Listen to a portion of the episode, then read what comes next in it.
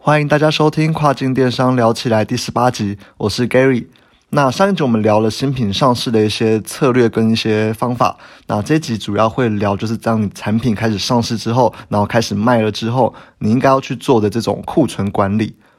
OK，那节目一开始就先来聊聊这周话题最高的这个 Clubhouse。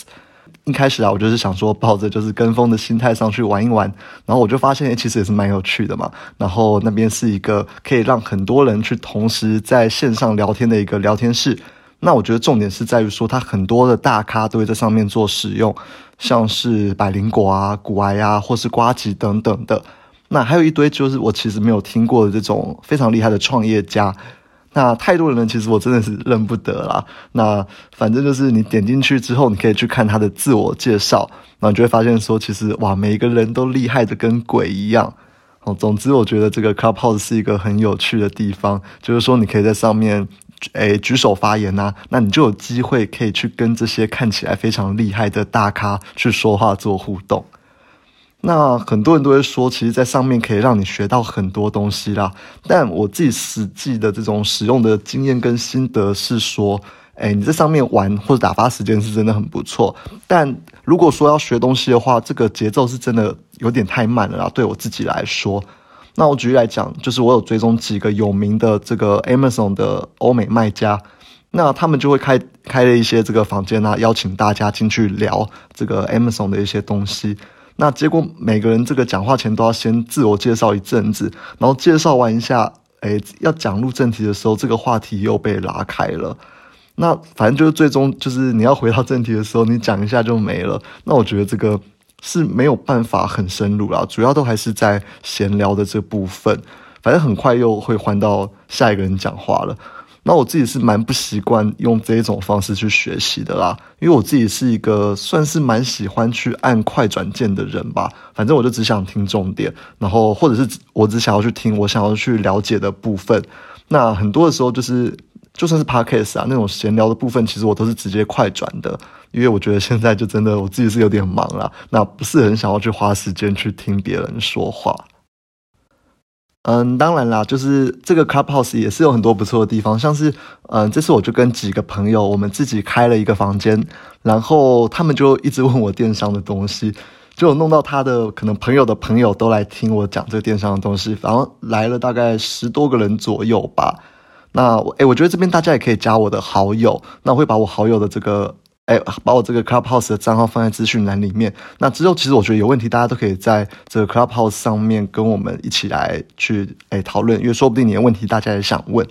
那总之，我觉得这几天用最大的收获就是我。再次的去发现说，诶，其实这个电商跨境电商真的不是只有我觉得有趣。那我觉得从大家发问的这些问题之中，我就能够发现说，其实每一个人呐，就是每一个这种朋友或者是朋友的朋友，诶，他们都很想了解电商，那也都很很有兴趣来实际去操作。那其实这对我来说是一个非常非常大的鼓励，因为主要就是我觉得说我自己做这个 podcast，那我专注在于跟这个新手们去分享，那这条路是我我经过呃跟大家互动，我觉得这条路是没有错的。那因为我就是很想要让大家知道说，诶，电商到底哪里有趣？那电商或许也可以成为你未来的一个主要的职业，这样子。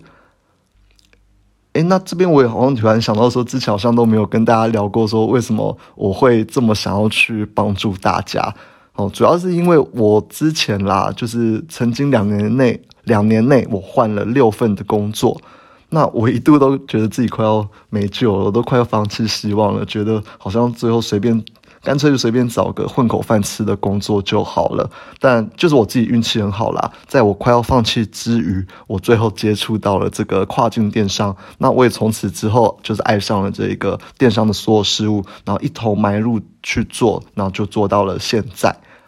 那所以说，其实我最终想要做到的是，不管啦，透过这个 p o c k e t 或是我之前提到的这个电商孵化器。我最后希望做到的事，就是帮助大家去认识更多这种跨境电商的东西，因为我相信啊，就是不管是我，或者是其他朋友，或者朋友的朋友们，那我们应该都是有部分程度会对电商产生浓厚的兴趣。那我觉得只要大家够认识它，那我相信也会跟我一样爱上这一份职业。那同时也是希望说能够去帮助其他有想要自己创业做这个电商的朋友，或者是帮助一些可能跟当年的我一样啊，找不到未来的方向，那甚至是跟我一样，哎，可能之前不是太适合这种职场生活的年轻人们，那帮助他们去脱离自己原本不喜欢做这些工作，然后在电商这边找到自己可以发挥的空间，找到自己兴趣的所在。那所以，我才会说，就是其实每一次跟大家分享完，不管是在就是可能小型的公司里面做分享，或者是在读书会分享，那或者是这次在 Clubhouse 上面分享，其实都一样。那对我来说，这个成就感非常的大，因为我觉得只要能够让大家去更了解这个电商，那对我来说就是一个诶非常开心的一件事情。OK，那回到这一节主题，就是如何管理库存嘛。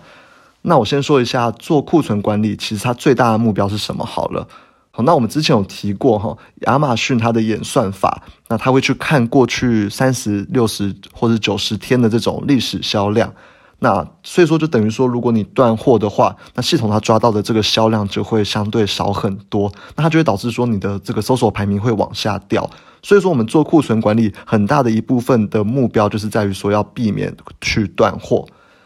所以。嗯，应该说，只要你一断货的话，它就会影响到你历史销量嘛，那就会影响到你的搜索排名。那你搜索排名又往下掉的时候，那它又会再次影响到你的这个销量，那这个就会成为一个恶性循环。所以说，当你在完成这个新品上市的时候，有很大一部分的这种精力你要放在这个库存管理上面。那这个库存管理的情境，它会因为很多原因去做调整啦。啊，举例来说，像是淡旺季啊、海运速度啊。诶，工厂出货的这些速度啊，那甚至是亚马逊仓库那边的限制等等的，那我这边就先只讲这个最基本的状况好了，不然我觉得这种太多种特殊的状况可能讲不完。那而且你也不一定会遇到可能跟我们一模一样的状况啦。OK，那首先的话，我们是有一个会计软体，它叫做 Sellerboard，这个我也会放到资讯栏里面。好，那它方便的地方在于说，它可以去诶。诶，举例来讲，就当你产品线比较多的时候，它可以去统计说你当日，诶，或者是一段时间内你每一个产品线的这个销量。那我觉得它做起来其实会比你在亚马逊后台看到的还要清楚很多，因为你很快就能一眼就看得出来这个，诶，你每一件产品的这种销量是多少。另外，它还有一个功能，就是它可以去帮你计算你每一个产品，你可以去，它会帮你去预估说你一天销量大概会有多少件。但其实啊，我觉得，呃，你说它这个是预估，我觉得也不太对，因为它只会去把你过去可能三天的销量，或是过去七天的销量，或是过去三十天的销量，然后它分别给他们一个权重，再去加权平均说，诶，你预估这个单日销量大概会落在多少。那我觉得这种预估方式是还 OK，但是它少考量了几个点。好，那这个我晚点会补充啦。那这边就先暂时用它这个预估销量来做介绍好了。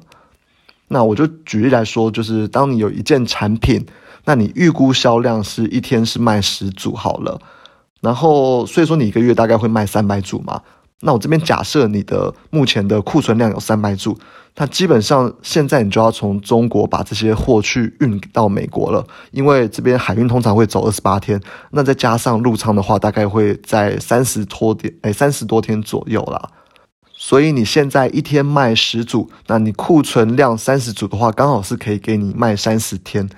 那就等于说，你今天从中国运出之后，哦，你在海上走了这三十天的时间，刚好会是你这个亚马逊库存卖完的一个时候。所以，当这批货在三十天后，诶抵达仓库的时候，那就刚好能够衔接上你的库存。哦，那概念简单来说就是这样子啊。但通常我们不会抓得这么紧，因为你的预估销量也有可能会出错，或者是你的海运会遇到什么样的 delay 之类的。所以说我抓库存的时候，我们就会抓大概，诶多一个月，也就是多三十天的部分。所以说一样嘛，你假设你一天卖十组，那你海运一个月，再加上你多抓的这个一个月，那总共就是三十加三十，就是六十天。所以说，当你发现你的库存量只剩下足够撑六十天，也就是六百组的时候，你发现你的库存量只剩六百组的时候，你就要从中国去出货了。那再来另一个问题就是说，你一次要进多少货？哦，通常来我们是一个月出一次。所以说你一次要抓的这个出货量大概就是你一个月的销量。那我放到刚刚的例子里面来讲好了。诶，如果说你一天的预估销量是十组，那一个月就是卖三百组。然后说你的这个出货量大概应该就是要放落在三百嘛。所以像是现在是二月初嘛，那我现在送的一批货，它预计会在三诶三月的时候到嘛，因为它可能会在海上漂大概三十天左右。然后它三月到这批货，它预计会卖大概三十天。好，那再加上安全库存的三十天，也就是说，如果说下一批货 delay 了，那假设下一批货可能四月中才会到货好了，月底累了，那我二月送的这批货至少就还能够撑到四月中或四月底，所以我们就叫这个是安全的库存量。那我觉得核心概念就是这样了。那当然中间会发生很多的这个变化。那我举例来说，就是像你可能十一月份是诶，通常是淡季的时候，那它 sellable 抓出来的数据，它的这个单日销量就会比较少，因为它是去参考的可能你十月、十一月份的这个数据。所以说，当你在去预估这个十二月份的，诶，也就是这个圣诞节旺季的时候，那你可能就会诶少估了，那就会导致你去断货。因为实际销量会比你预估的这个预估销量来的高很多。通常来，我除了看这个 sellable 的数据以外，我还都还会去参考这个竞争对手的历史数据以及我自己的历史数据来看。我举例来说，假设我去年十二月份比今年的哎比去年的十一月份多卖了三倍的销量，那我今年在预估这个十二月的时候，那我十一月份要出的这一批货，好，那我。因为十一月份出的这批是预估十二月份的嘛，那我十一月份这一批货我也会同样的比照去年度的状况，就是成长，哎，就是比十一月份多出三倍的这个量，来来运到这个十二月份，让十二月份开始卖。那这样的话，整个十二月份旺季的时候，你才会购买，才不会去断货。那你可能觉得这边很多数字听不太懂，我觉得也没有关系。反正最主要的观念就是你现在预计要从中国运送的这批货会在三十天后才抵达美国，那所以你预估的量会是下一个月的销量。那你这边就会想说，要怎么样去预估下一个月卖多少？当然这中间也是有非常多的细节啦。那我这边就先不说。那我这边就是最后提醒一下。那在工厂生产的时候，他们其实也是需要时间的，所以说你可以先去问工厂，他们这个交期会预计多久？那不然等你今天算好，说我可能今天要出多少货的时候，然后工厂却跟你说，嗯，我们现在没办法出货，可能要两周后才能交货。那再你去算这个库存量，预估库存，诶，预估的要送的量就没有意义了嘛？所以说记得要先去跟工厂确认，去沟通。然后你再去下单，那这样的话才能够确保你的这个库存准备是充足的。那这集库存管理就先聊到这边好了。下面我简单的来分享一下，嗯，在这个 Clubhouse 上面大家比较常问的问题。好，那第一个问题就是，哎，怎么会想去做跨境电商而不是国内电商？哎，这个问题主要是因为我们自己，哎，就做过调查嘛，我们觉得说跨境电商它是一个。它有一个非常强大的平台啊，就是说白了就是亚马逊。那亚马逊它用户红利多，然后数据它又非常的透明。其实很多的软体你都可以去上面去抓这个亚马逊里面的内部资料。那所以你可以很明确，你可以很明确的知道说你要怎么样操作，才有办法去提升你的搜索排名，去吃到它的这个这么多用户的这个红利。那当然它又有自有的这种。物流系统，所以说其实你只要搞定你中国到美国的这一段海运，然后剩下的亚马逊就会帮你去处理啦，包括发货啊，然后收退货等等的，那我觉得是非常方便的啦。那相比起来，我觉得国内电商像是可能 Momo 或是 PC Home，他们竞争程度我觉得相对是很高诶，而且你又要就是可能你要跟你的产品经理。然后去好好的沟通，让你的产品能够被产品经理喜欢，那他才会去哎手动的给你流量。那我自己觉得啊，这种操作方式是比较不适合我的，所以我还是会选择说，就是去做跨境电商，也是做亚马逊的这个部分。因为初期来说，你是可以靠着一个可能哎他们数据的一些资料或者一些哎方法论来获得初期的成功的。那第二个问题是，你怎么把货从中国送到美国？诶，其实我觉得这个问题也没有大家想的这么困难呢，就是很简单，找一个货代就好了。其实现在货代非常非常的多啦，而且竞争都非常非常的激烈。你随便问几家货代，简单比较一下，其实就 OK 了。或者是直接问我也可以，我都可以直接介绍我的货代给你们。反正这个货代就会去工厂把你们的货拉出来，然后把它送到美国的亚马逊指定的仓库。那基本上中间你也不用做什么事情啦，因为就是可能这个货到达亚马逊仓库之后，亚马逊它就会自己去帮你把这些货分发到全美每一个州的小仓库里面。那亚马逊就会自己去帮你发货了。那第三个问题是出口美国那。这个关税他们应该要怎么处理？那贸易战是不是对我们影响很大？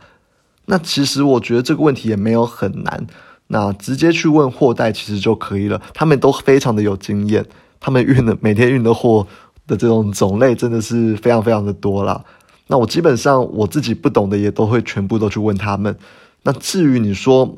诶，贸易战会不会影响很大？我觉得确实会影响到，但这个或许没有大家想的这么可怕，因为其实关税它要抽的是你这个申报的货值，而不是你最终在网络上卖的这个售价。